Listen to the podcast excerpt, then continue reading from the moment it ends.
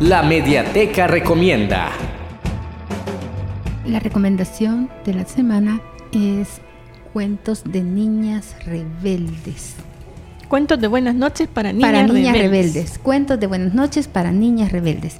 Es un libro de, que recopila 100, eh, escri- eh, no, 100 mujeres que han tenido mucho po- poder dentro de la sociedad, en el mundo, pero no solo ese poder, sino que eh, han sido mujeres luchadoras, han sido mujeres que han ido más allá, que no se han rendido, astronautas, eh, científicas, escritoras, mujeres en la política. Y es un libro súper recomendado con 60 ilustraciones súper bonitas también.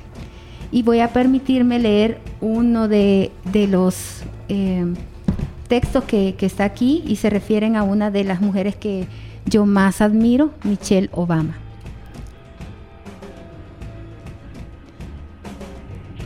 Había una vez una niña que siempre tenía miedo. Se llamaba Michelle Robinson y vivía con toda su familia en un piso de una sola habitación en Chicago. Tal vez no soy muy inteligente, tal vez no valgo lo suficiente, decía angustiada. Pero su madre le contestaba, si se puede hacer, tú podrás hacerlo. Cualquier cosa es posible, le decía su padre. Michelle se esforzó mucho, a veces los profesores le decían que no aspirara a llegar lejos, porque sus notas no eran muy buenas.